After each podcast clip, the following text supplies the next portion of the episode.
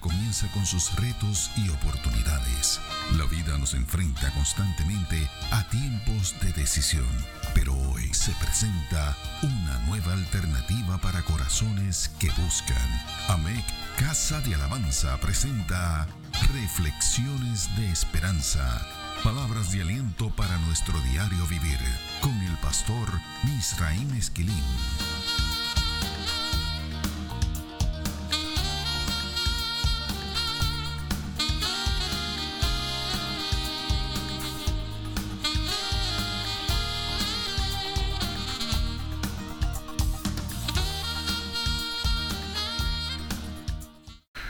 Dios te bendiga, te habla el pastor Misraim Mezquilin. Hay varios temas que son recurrentes en la palabra del Señor. Se trata de temas que se convierten en escenarios en los que acostumbramos ver las manifestaciones majestuosas de la fidelidad de Dios, de su misericordia, de su bondad, de su santidad y de su justicia. El tema de la confianza en el Señor es uno de ellos. El Salmo 34 es un vivo ejemplo de esto. Es un secreto a voces que una de las escuelas que se ensambló en la cueva de Adulam fue la escuela de la confianza. Aprender a confiar, a descansar, a reposar y esperar en el Señor. No debe haber dudas de que esta es una de las escuelas más intensas a las que podemos asistir en la vida. De hecho, David cierra el Salmo 34 con unas expresiones que recogen lo antes dicho. Salmo 34 y verso 22 dice de la siguiente manera, Jehová redime el alma de sus siervos, hablando de redención como rescate, y no serán condenados cuantos en él confían. Dios quería que David aprendiera a confiar en él porque el Todopoderoso sabía que la vida de este hombre estaría llena de experiencias muy difíciles una vez él saliera de esa cueva. David saldría de la cueva de Adulán a enfrentar problemas familiares, muy severos, como es el caso de sus hijos Abnón, Tamar, Absalón y Adonías. También enfrentaría problemas provocados por sus debilidades, como es el caso del problema con Betsabé. David tendría que enfrentar crisis provocadas por su orgullo, como en el caso del censo, y otras tantas dificultades que se desataron a causa de sus enemigos. Las soluciones para todas estas situaciones requerirían que este siervo de Dios pudiera ser capaz de confiar en el Señor, mucho más que en sus capacidades para matar gigantes o para acabar con fieras amenazantes.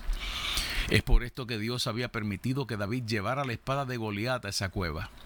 Al mirarla con alguna frecuencia debió haber concluido que hay situaciones que no podemos enfrentar con las herramientas que poseemos. Nosotros sabemos que hay situaciones que hemos sido llamados a resolver con nuestras herramientas y con nuestras armas. También sabemos que hay otras en las que la solución correcta y adecuada es confiar en el Señor. La confianza puesta en el Señor es la, que, es la que nos anima a pedir sin reservas y sin temor alguno, porque sabemos que Dios nos oye.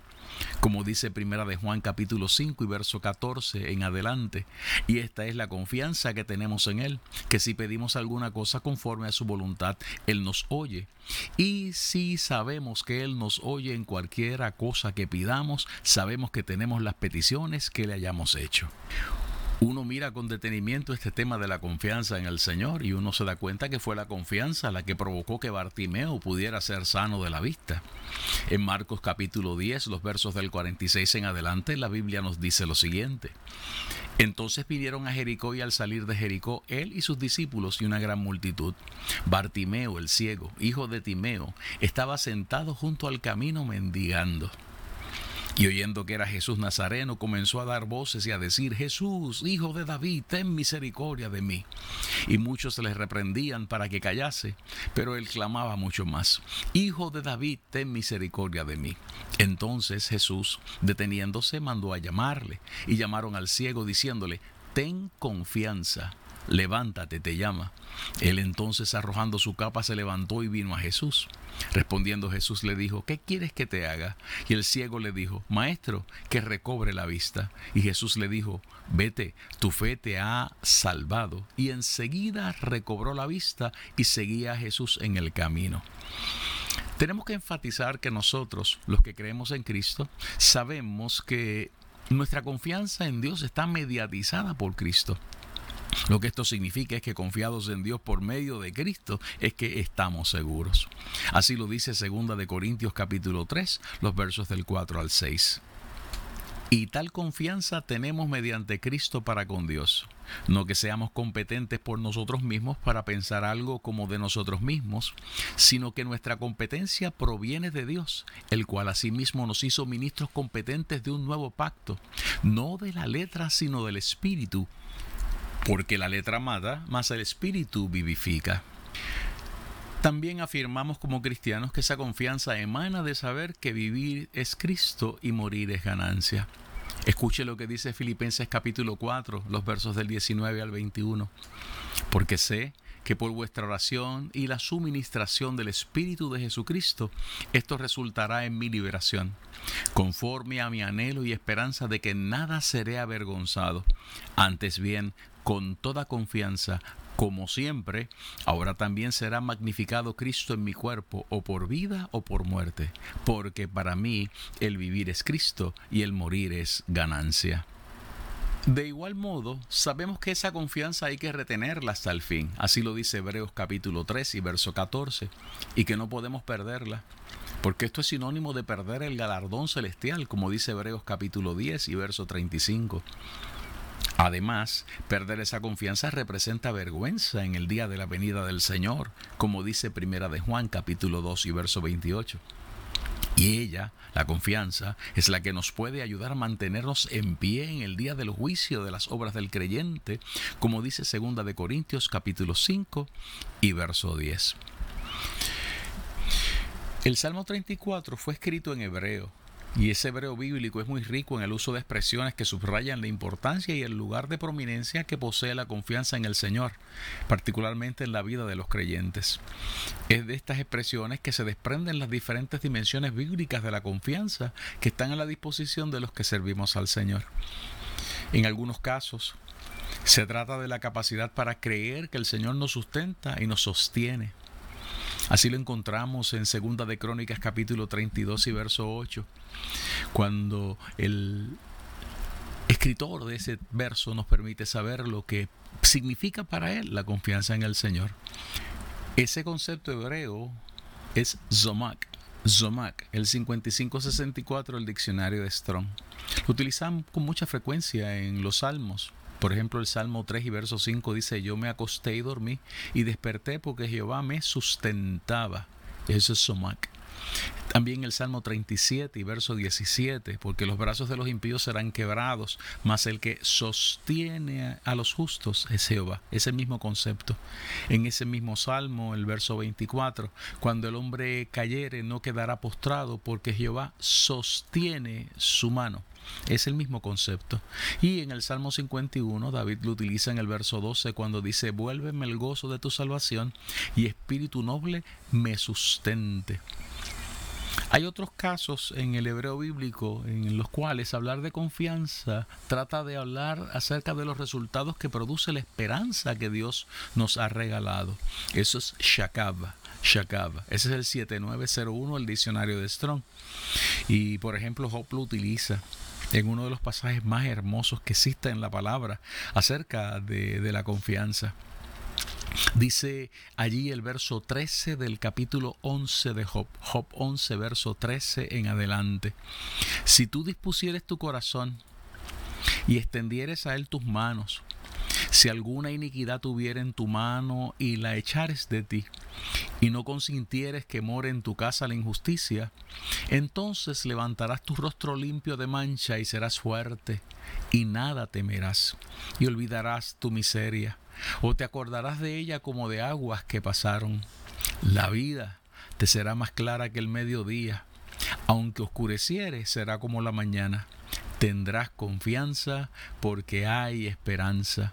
Mirarás alrededor y dormirás seguro. Te acostarás y no habrá quien te espante y muchos suplicarán tu favor. Qué expresiones lindas, ¿verdad? En otros casos, la confianza es presentada como un refugio, bataj, es el 982 del diccionario de Strong, y en otros casos como un seguro, el mifzaj, el mifzaj, el 4009 de ese mismo diccionario. Es bien curioso porque eh, ambos conceptos aparecen en el mismo salmo, uno detrás de otro, el Salmo 40. Oigan cómo dice esos primeros cuatro versos de ese salmo para poder identificar el uso de ambos conceptos. Pacientemente esperé a Jehová y se inclinó a mí y oyó mi clamor y me hizo sacar del pozo de la desesperación del lodo cenagoso. Puso mis pies sobre peña y enderezó mis pasos. Puso luego en mi boca cántico nuevo, alabanza a nuestro Dios. Verán esto muchos y temerán y confiarán en Jehová. Ese es el primer concepto y confiarán en Jehová. Bienaventurado el hombre que puso en Jehová su confianza, ese es el segundo, que puso en Jehová su confianza y no mira a los soberbios ni a los que se desvían tras la mentira. Repetimos, el primer concepto gira alrededor de la confianza como refugio y el segundo como un seguro, como si fuese algo que te va a permitir eh, asegurar tu vida y asegurar tu corazón. Los escritores del Antiguo Testamento nos indican con mucha frecuencia que el temor del Señor que es como un manantial de vida, es la fuente de esa confianza. Así lo dice el libro de Proverbios en el capítulo 14, los versos 26 y 27. Además nos dejan saber que la confianza es la fuente de nuestra fortaleza. Veamos lo que dice el profeta Isaías acerca de esto. Estoy leyendo Isaías capítulo 30, el verso 15, y esta vez desde la versión Dios habla hoy. El Señor, el Dios Santo de Israel, dice, vuelvan, quédense tranquilos y estarán a salvo. En la tranquilidad y la confianza estará su fuerza. Lo vuelvo a leer. En la tranquilidad y la confianza estará su fuerza. Pero ustedes no quisieron. Ahora bien, hay un concepto hebreo que también se traduce como confianza. Este concepto, kasá, se utiliza para describir la confianza como un lugar al que uno huye, porque uno reconoce que en este hay esperanza y protección. Cualquier parecido con nuestras cuevas, para el aislamiento, las cuarentenas de esta época, es pura casualidad, ¿verdad? Casá, el 2620 del diccionario de Strong. Cuando repasamos algunos pasajes bíblicos que lo utilizan para podernos familiarizar con el mismo, descubrimos muchas sorpresas.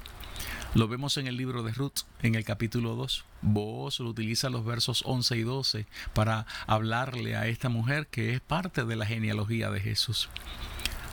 Y respondiendo vos le dijo, he sabido todo lo que has hecho con tu suegra después de la muerte de tu marido, y que dejando a tu padre y a tu madre y la tierra donde naciste, has venido a un pueblo que no conociste antes. Jehová recompense tu obra, y tu remuneración sea cumplida de parte de Jehová, Dios de Israel, bajo cuyas alas has venido a refugiarte. Lo vemos también en 2 de Samuel capítulo 22 el verso 3 y el verso 31, cuando dice, Dios mío, fortaleza mía, en Él confiaré. Mi escudo y el fuerte de mi salvación, mi alto refugio, Salvador mío, de violencia me libraste. El verso 31 dice, en cuanto a Dios, perfecto es su camino y acrisolada la palabra de Jehová. Escudo es a todos los que en Él esperan. La palabra confiaré del verso 3 y la palabra esperan del verso 31 es la misma palabra que utiliza vos en Ruth 2 y que se traduce como refugiarte. En el Salmo 5, el verso 11 dice, pero alégrense todos los que en ti confían, den voces de júbilo para siempre, porque tú los defiendes confían, es la traducción de ese Salmo 5 y verso 11. El Salmo 11 dice, en Jehová he confiado, como decís a mi alma que escape al monte cual ave.